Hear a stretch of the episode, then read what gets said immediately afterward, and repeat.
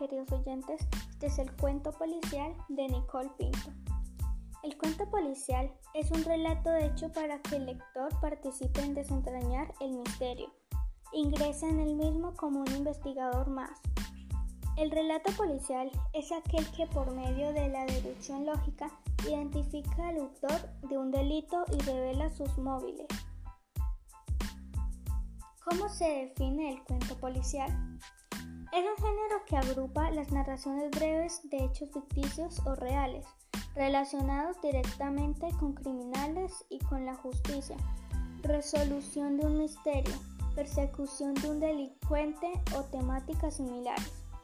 Puede ser clásico o negro, problema o suspenso. ¿Cuáles son los elementos de un cuento policial? Es un género literario del tipo narrativo Siempre es una ficción incluso cuando pueda estar basado en sucesos reales. En todos los policiales hay dos elementos infaltables, un delito en principio inexplicable y un personaje. Hola queridos oyentes, este es el haiku de Nicole Pinto. Hoy les voy a hablar de lo que dice el haiku y algunos poemas. Haiku son poemas muy cortos, tienen solo tres versos y normalmente hablan de temas relacionados con la naturaleza o la vida cotidiana que pasa en un lugar y un momento muy concreto. Estos son algunos poemas.